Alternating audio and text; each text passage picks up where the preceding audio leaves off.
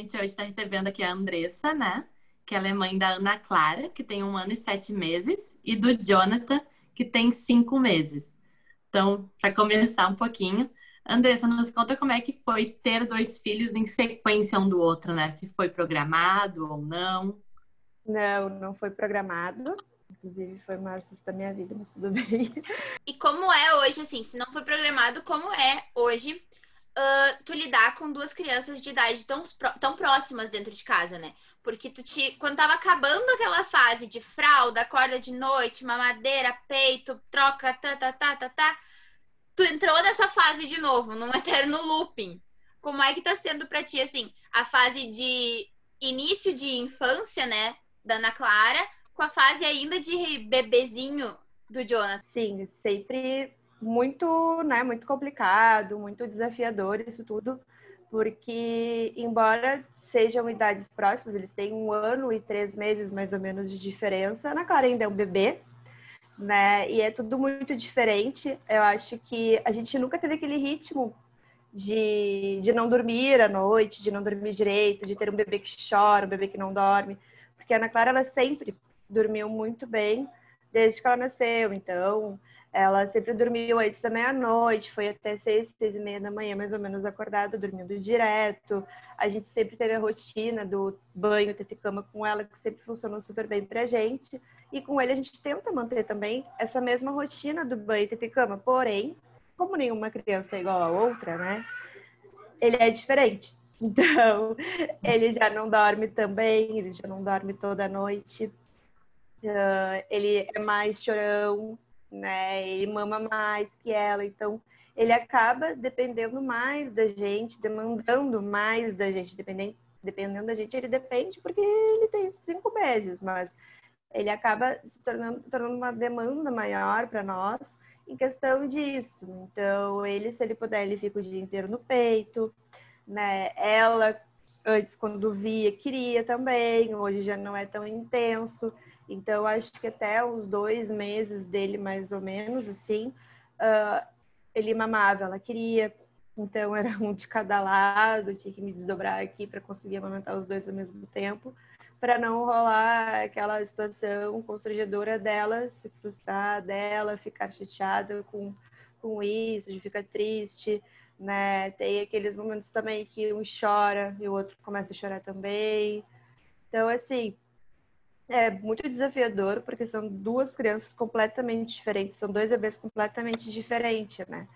Mas é muito legal de ver, assim, os dois juntos, né? O carinho dela por ele, o olhar que ele, que ele dá para ela, assim, que ele admira ela, já dá para ver isso, sabe? Que ele tem até um pouco do que ela tinha na idade dele, com cinco meses que ela olhava outras crianças e ela ria, se abria, queria interagir, queria, sabe, brincar. E ele tá fazendo a mesma coisa que ela fazia quando via outras crianças. Ela vai, ela vê ela dormindo, ela vai, quer acordar, quer brincar, sabe? Ela quer dar comida para ele, ela quer dar água, a gente chama, vem, vamos jantar, vamos comer. Ela senta na cadeirinha, o carrinho dele fica do lado ele no carrinho e ela olha para ele e chama, tipo, vem comer também. Então, assim, é muito legal viver isso, né? E todo mundo me falava que ter um perto do outro, tu já tá no ritmo. A gente não é o mesmo ritmo, né? E como foi a preparação logo que ele chegou, né? Para preparar na Clara, questão de ciúmes, para ela entender. Então, uh, eu procurei bastante como é que eu ia fazer, né? O que, que eu era o certo de fazer, como apresentar ele para ela. Uh, eu li o livro da Tata Cersosa, que ela explica como é que ela fez para a chegada do, do é Teodoro, né? Para preparar a Melinda e tudo mais.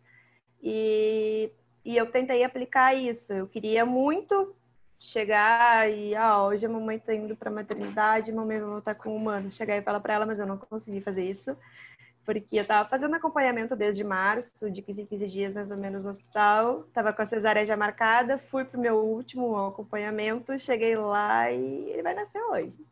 E eu sozinha no hospital, não tive a conversa que eu queria ter com ela, não expliquei o que eu queria explicar para ela, liguei para o Jonathan e disse, ó, conversa com ela, explica para ela o que está acontecendo, explica para ela o que, que vai acontecer quando a gente voltar, né? E, e assim, até hoje, eu peço sempre, tanto para os avós, tanto para quem a gente vai ver, para chegar e ir nela, deixar para ir nele depois. Isso não tem nada a ver com amar mais ou amar menos, é que ela estava ali, ela tá ali, estava ali, daqui a pouco chegou uma outra criança que vai dividir a atenção do pai e da mãe, que vai chorar e o pai e a mãe vão pegar, e ela vai chorar e a gente vai dizer agora eu tô com um humano, e ela não vai entender nada, né? E a gente sabe que isso fica na memória da gente, né? Muita coisa da nossa infância lá, tipo, de menos de um ano, que fica guardado. E com o tempo a gente vai vivendo algumas coisas que isso pode ter impactado negativamente. Então, o que, que a gente fez? A gente chegou em casa, meus pais estavam aqui com a Ana Clara. A gente foi direto com ele pro quarto, deixamos ele em cima da cama, no quarto, e viemos dar atenção para ela. Aí a gente ficou com ela, conversando e tudo mais. Ela mamou, tava quase três dias sem me ver, sem mamar. E depois a gente foi apresentar o Jonathan para ela. E aí, quando a gente levou ela no quarto, mostramos e falamos que era o maninho e tudo mais, ela virou beijo. Virou beijo, fez cara de choro, me abraçou. Aí eu dei mais mamar para ela. E aí, quando, quando chegou na hora do mamar dele, quando. Daí ela mamou e dormiu. Quando chegou na hora do mamar dele e ela já estava acordada, eu chamei ela, botei ela no peito também. Botei ele de um lado, ela do outro. E falei para ela: ó, agora mamar é teu e do mano. Então, se precisar, a mamãe vai dar mamar ao mesmo tempo para vocês dois, mas você não precisa ficar com medo que não vai acabar, que não vai ser só do mano, que vai ser teu também. Então, tipo, tudo isso a gente foi conversando com ela, explicando para ela como é que ia ser, como é que estava funcionando, né? Para ela também não ficar achando que deu, acabou, né? Tanto que eu tenho um vídeo da primeira vez que eu dei mamar para ele na frente dela, com ela junto, que ela faz carinho nele. Estão mamando e ela fica passando a mão nele, fazendo carinho nele, porque ela também, certo, não estava entendendo nada, né? Então, tudo muito novo para todo mundo. E aí a gente procurou seguir essa linha de conversar com ela, de explicar as coisas para ela, para ver se ela vai uh, não é entendendo, mas vai assimilando as coisas, como é que estão acontecendo, o que está acontecendo, por que está acontecendo, né? E Andressa, uh, ele nasceu durante a pandemia, né? Já. Já, já nasceu durante então, a pandemia. Então, como é que foi assim? Porque a chegada em casa de um recém-nascido é com muita gente sempre, e talvez eu acho que isso ajude quando já tem uma criança, né? Porque aí tem mais distração para ela. Tem mais gente para vê-la, enquanto outras olham o bebê e aí vão se revezando, né? A atenção entre as crianças. Como foi para vocês ter essa rede de visitas e de amigos e próximos e parentes bem limitada com a chegada dele? Para mim foi ótimo. para mim foi ótimo, porque quando ela nasceu, eu não queria ninguém na minha casa. Não queria ninguém. Ah, tô indo aí ver. Não tá vindo ver ninguém. Não vai ver, me deixa. Sério, gurias, eu nunca quis, nunca quis aquela tumulto de gente em casa. Porque eu brinco que eu tenho meu sobrinho afilhado, o Henrique, filho do meu irmão. Ele é 40 dias mais velho que a Ana Clara.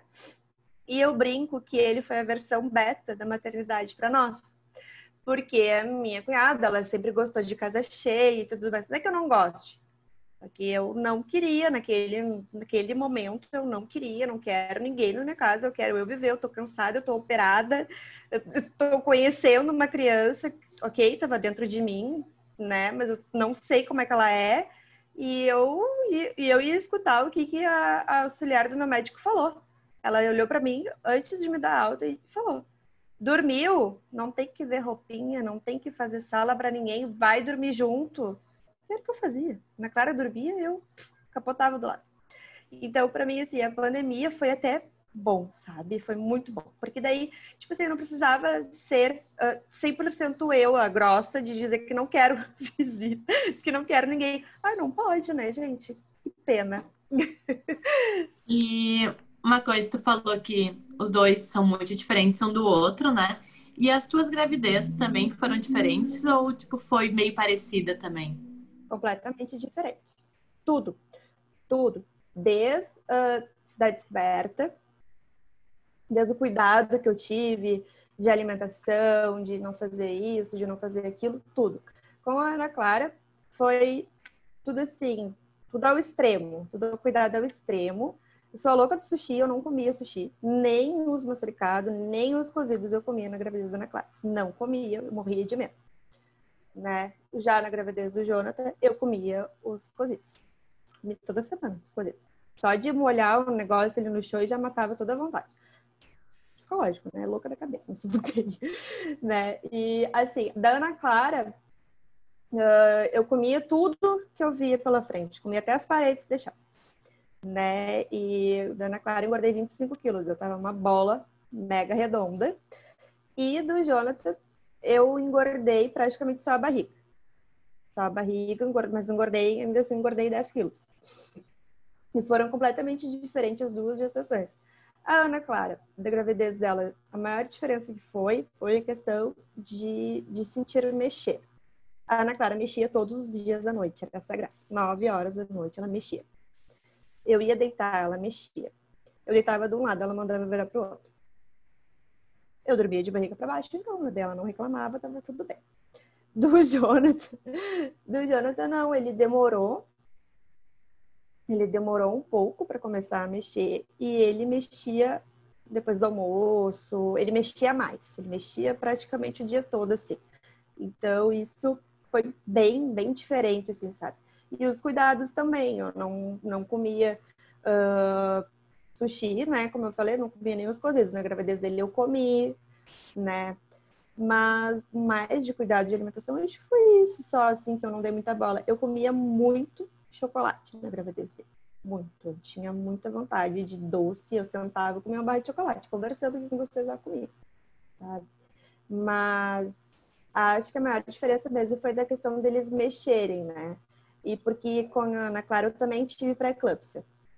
Eu tive, eu descobri na 36 semana deu a proteína alta e eu fiquei cuidando. Fiquei três semanas fazendo o exame de 24 horas lá que faz. E aí uh, nasceu de 39,5, acho que foi. É, 39,5. Tudo certo, ganhei com meu obstetra ali, maravilhosamente bem. Já o Jonathan, desde a trigésima semana, eu já estava com pré-eclâmpsia, né? E ali foi um sufoco, porque toda semana a gente achava que a criança ia nascer, podia nascer a qualquer momento, e o que, que vai acontecer? Eu não vou ganhar com meu médico, então eu não ganhei com meu médico. Ganhei num plantão do, do hospital, né? Para mim isso foi horrível. Foi bem ruim. Bem punk de conseguir aceitar, sabe? E acho que foi isso a maior diferença, assim. Tipo, com ele eu passei mais foco do que com ela. Com ela eu tinha ansiedade, porque eu queria muito parto natural com ela. E aí eu tinha aquela ansiedade de querer estourar essa bolsa, de querer entrar em trabalho de parto, já não queria. Então, eu não queria, então, né, tive que aceitar. E aí, foi as duas foi com a pré-eclâmpsia que eu tive, né? E eu achei que ele fosse nascer com 33 semanas. E eu fui até as 37. Nem eu acredito. Nem eu acredito. E eu ia até as Mas também ficou imóvel, né? Não? Não. Não. Gente, como é que segurou este menino? nem meu médico sabe. O que aconteceu foi assim, ó, o que que meu obstetra me disse? Ele disse assim, ah, eu não sei se tu realmente estava com uma pré-eclâmpsia alta, porque existe a leve e a alta. Uhum. Eu não sei se realmente tu estava com a alta, porque o que aconteceu é que em março eu tive um piripaque. Eu enxerguei, a minha visão embaralhou, minha cabeça doía e eu não enxergava um pau na minha frente. E eu olhei pro Jonathan e disse, me leva pro hospital, pelo amor de Deus. E eu fui. E aí eu cheguei lá e deu a proteína alterada. Que deu a pré-eclâmpsia leve. E aí eu fiquei fazendo acompanhamento e nunca mais deu nada de proteinúria. E aí, só que quando eu cheguei lá, dia 15 de maio, era a mesma mulher do plantão que tinha me internado em março. Então, quando eu cheguei ela viu era eu, eu disse, ah, ferrou, né? Já era. Já era. Aí fui até as 37 semanas com ele. E é assim, de boa. Pegando a Ana Clara no colo, amamentando a Ana Clara da gestação toda. Que foi uma das coisas, inclusive, que meu obstetra mandou eu parar no dia que eu falei que eu estava grávida de novo. Ele olhou e disse, tu sabe que eu tenho que parar, né? Eu disse pra ele, tu sabe que eu não vou. Aí ele, ah, mas sabe que não é bom e tal. Enquanto não for de risco a minha gestação, eu não vou parar de amamentar ela. Tanto que eu fui. Fui e tô até hoje amamentando. Aí, né, no caso. Tá aqui, eu dormi, ó. tá aqui, dormi uma manta. E como foi descobrir as duas gestações? Porque tu falou que nenhuma delas foi planejada, né?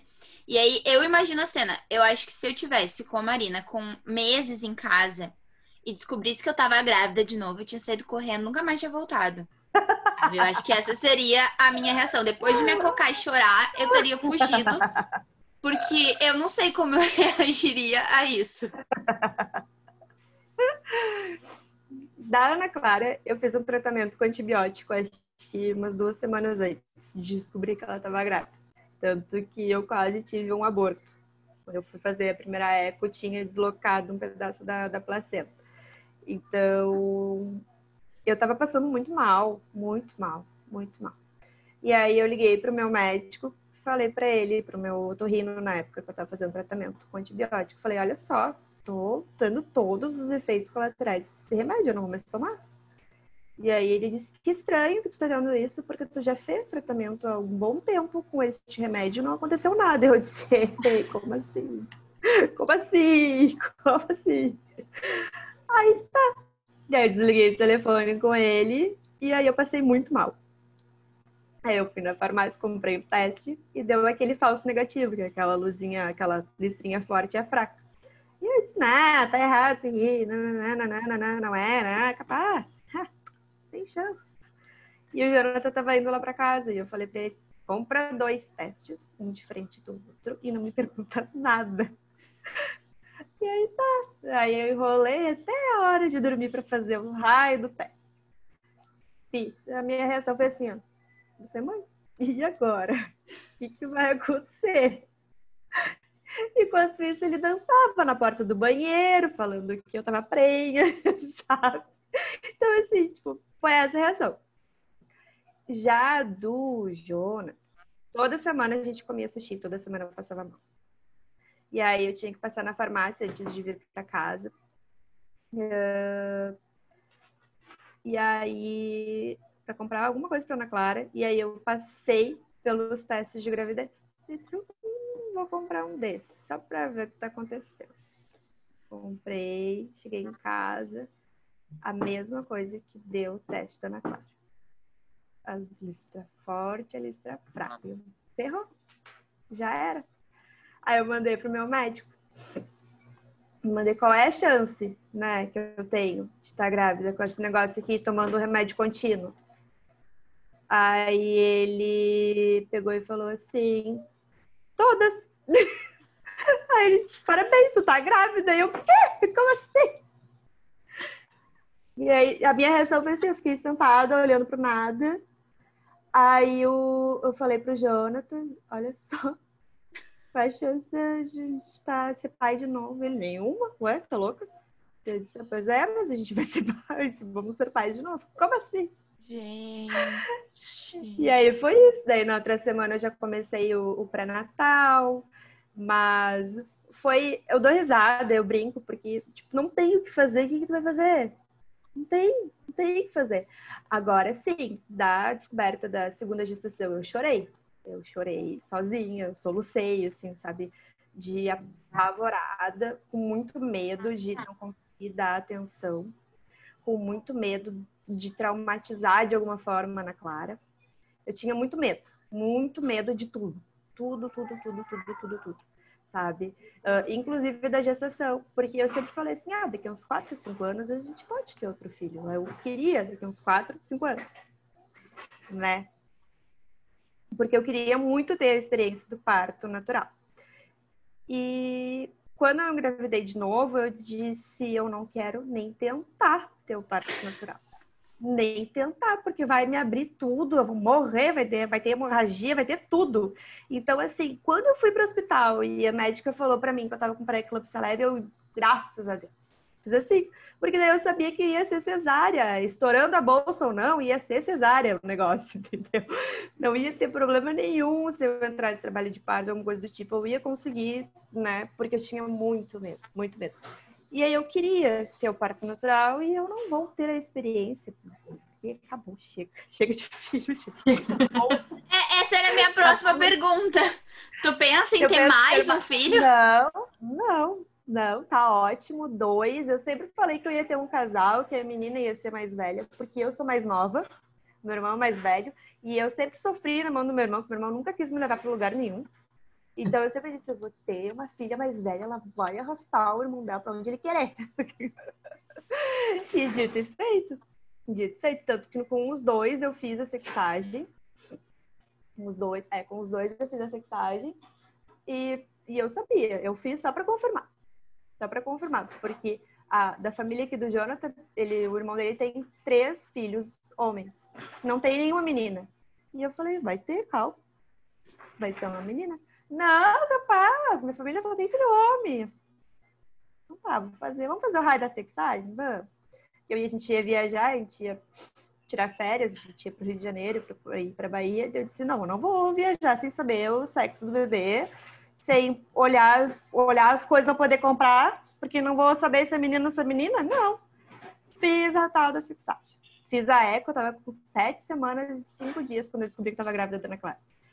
Saí da eco, olhei, ah, com oito semanas já dá para fazer, com oito semanas eu fui lá no laboratório e fiz o exame. Ainda atrasou para ficar pronto o negócio, o exame. Saiu o resultado, eu só falei, ah, uma menina, ganhei. É, eu perdi. Jonathan, esse joguinho eu perdi. Eu tinha certeza que era um menino. Sério? Tinha certeza Não, absoluta aí... que era um menino. E aí, depois da, da gravidez do Jonathan, ele tinha. Eu tinha acho que oito semanas de gestação. Quando eu descobri, era oito certinha, oito cravadas, quando eu fiz a eco dele. Eu saí de lá e já fui fazer a sexagem. É, ah, eu não, vou, eu não fiz fazer. a sexagem, eu fiz a eco direto. Eu fiz com quatro meses, a gente ficou sabendo que a Marina era Marina. Mas. e todo mundo dizia também que era menina. A Carol eu não lembro o que, que dizia. Eu mas... que era menina. É, tu achava que era menina? Aham. Uhum.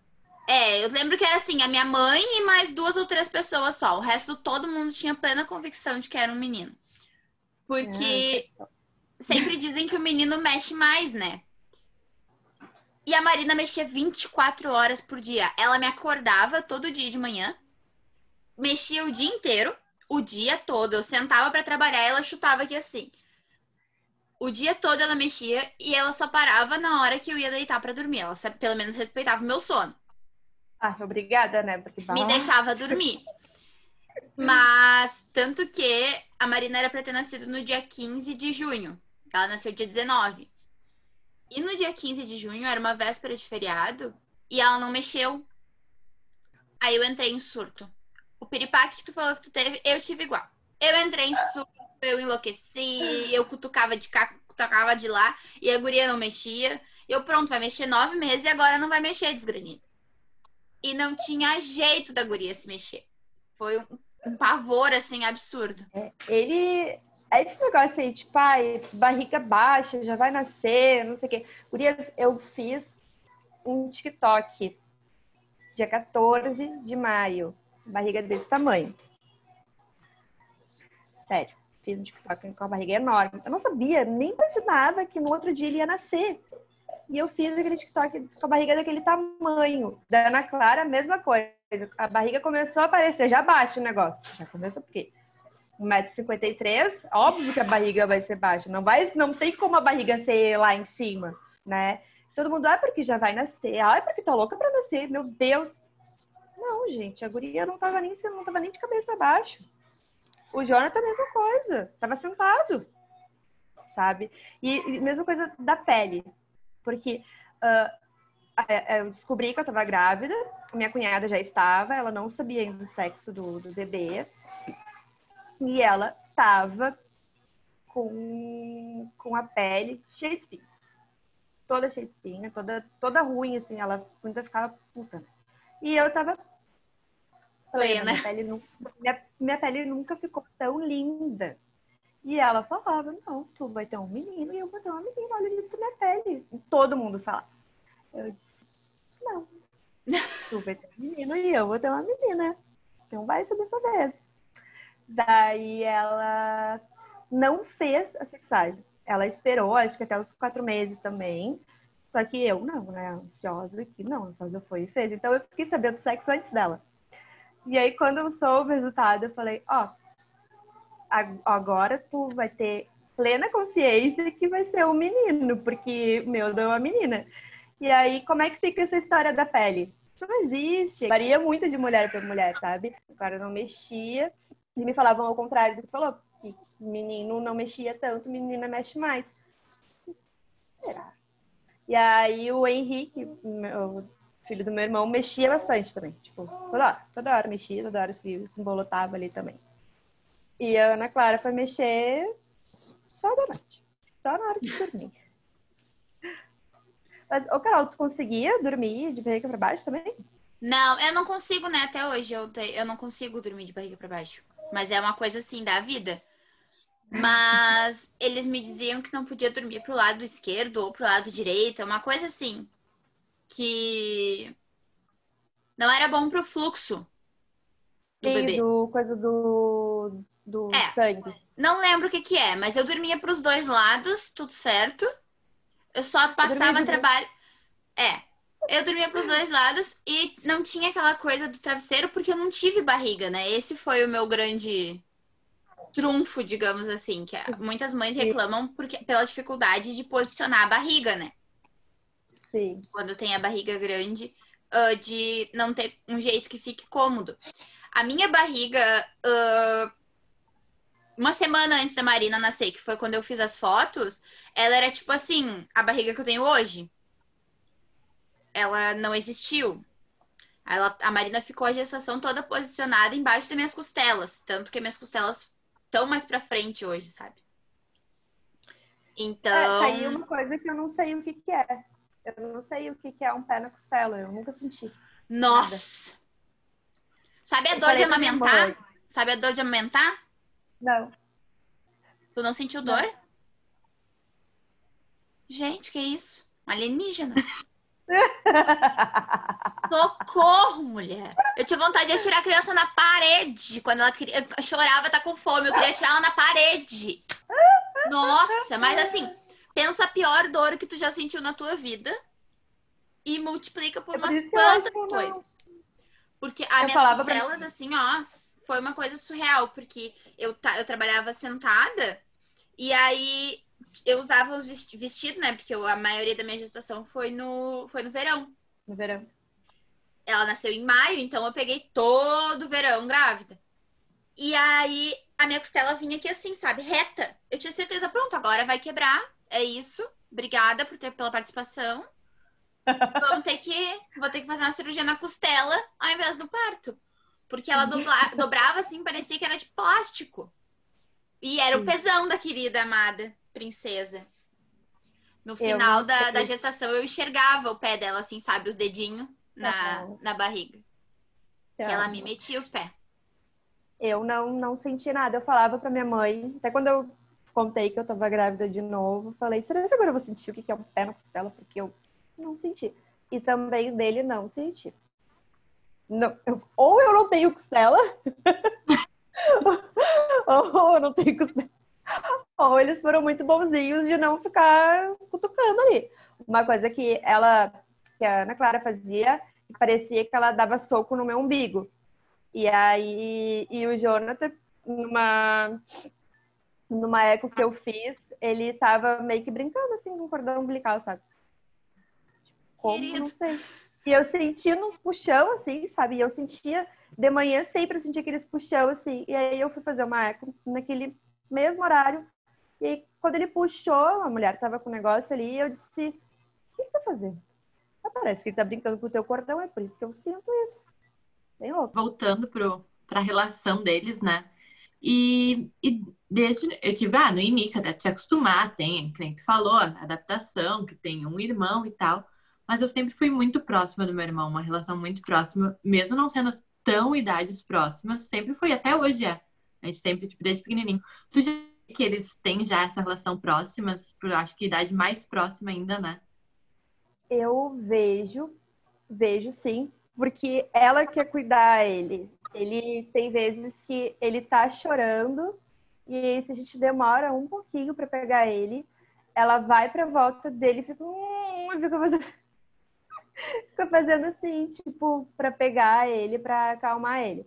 E esses dias ela tava brincando na sala ali sozinha e daqui a pouco ela veio com os bracinhos assim, querendo pegar ele para levar para sala. Eu disse: "Quer levar o mano para sala para te brincar com o mano?" E ela esticou os bracinhos. Eu botei ela, ele tipo na frente dela, ela abraçou e, e foi deixasse ia carregando. Sabe? Então, dá para ver que tem, já tem esse carinho, já tem essa vontade. Ela brinca muito de fazer comidinha, então ela pega e fala papai e joga os negócios na boca dele. Ela, esses dias ela jogou um prato, você vê tava um prato na cara da criança, assim. E, ele olha para ela e fica muito, assim, tipo, muito feliz, assim, vendo ela, sabe? Ela vai para um lado para o outro, ele fica assim acompanhando ela é, dá para ver já que tem, existe esse carinho, sabe, entre um e o outro. Assim. Dá para ver já. Então, para finalizar, Andressa, a gente queria te agradecer pela participação, por ter se disponibilizado e deixado um tempo na tua rotina para conversar com a gente hoje. Uh, que tomara que a tua, o teu depoimento encoraje outras mães, né, que pretendem ter um, um outro filho e possa ajudar elas a, a se prepararem. Muito, muito obrigada por ter vindo. Uh, fica aberto para quando quiser voltar, né? E para finalizar mesmo, uh, eu queria saber se tu tem alguma dica assim para dar para uma mãe que tá esperando o segundo filho. É bastante, procura bastante informação de como lidar com o filho mais velho tem esse livro da Tata Fersosa, da mulher do Michel Teló, que ela engravidou do Teodoro, a Melinda tinha três meses. Ela engravidou em cima, ela que eles queriam. Né? Uhum. eles queriam, né? Eles queriam muito. E aí, só não só também não achavam que ia ser tão, tão próximo assim, mas a, o, a Melinda tinha três meses, ela engravidou. Leia o livro dela acho que é Nasce uma Mãe, o nome do livro, algo do tipo, uh, que ela conta ali todos os relatos tudo como foi, uh, toda a adaptação deles, ela fala tudo, ela explica tudo, tudo, tudo, tudo. Não é amar mais ou amar menos, não, é pro bem dele ah, mas aí o mais novo vai se sentir excluído. Não vai se sentir excluído, porque uma que ele é mais novo, ele vai entender bem menos ainda. Então, quando ele já tiver maiorzinho, não vai mais precisar fazer isso, sabe? É mais no início, é mais os dois, três primeiros meses, para a criança entender. Hoje, se chega alguém aqui em casa e vai direto no Jonathan, a Ana Clara para e fica assim, olhando. Ela para e fica assim, tipo, tá aí eu ela faz isso. Então, a dica que eu dou é leia bastante sobre isso, sobre esse tema, sobre esse assunto, porque é bem importante. Eu tenho certeza que lá na frente isso vai fazer uma diferença danada. A gente sabe que tem toda aquela euforia de um bebezinho, de um recém-nascido que acabou de chegar, que tu quer conhecer, que tu quer apresentar, que tu quer mostrar. Eu sei disso, eu sei disso mas prioriza o filho mais velho, sabe? Principalmente se for assim, se tiver um ano e pouco, sabe? Que não entende nada, nada, nada, nada, nada, nada. É isso. E para quem pensa em ter um segundo filho, não tenha tão perto. Espera pelo menos o mais velho desfraudar, tá? e não caiam nesse conto de que segue o ritmo, que, que cada criança é de uma maneira e a gente não sabe como é que vai ser. É, essa é a minha dica. e eu também quero muito agradecer a oportunidade, né? de vocês para estar aqui conversando um pouquinho com vocês, né? Falar um pouquinho da minha vivência, contribuir um pouco com esse projeto lindo que vocês estão fazendo, que eu estou acompanhando, que está bem bacana, muito bacana mesmo. E é isso. Oh, a gente que agradece e também dizer que a gente está sempre aberto quando quiser voltar ou dar alguma sugestão, a gente está sempre. É sempre bom, né? É uma coisa que a gente sempre fala é que cada experiência, cada pessoa é diferente e é sempre, sempre tem algo acrescentado. Sempre, por mais que a gente vive, a história do outro vai nos acrescentar alguma coisa. Então é sempre bom. Então agradecer mesmo por ter topado conversar com a gente. E acho que é isso.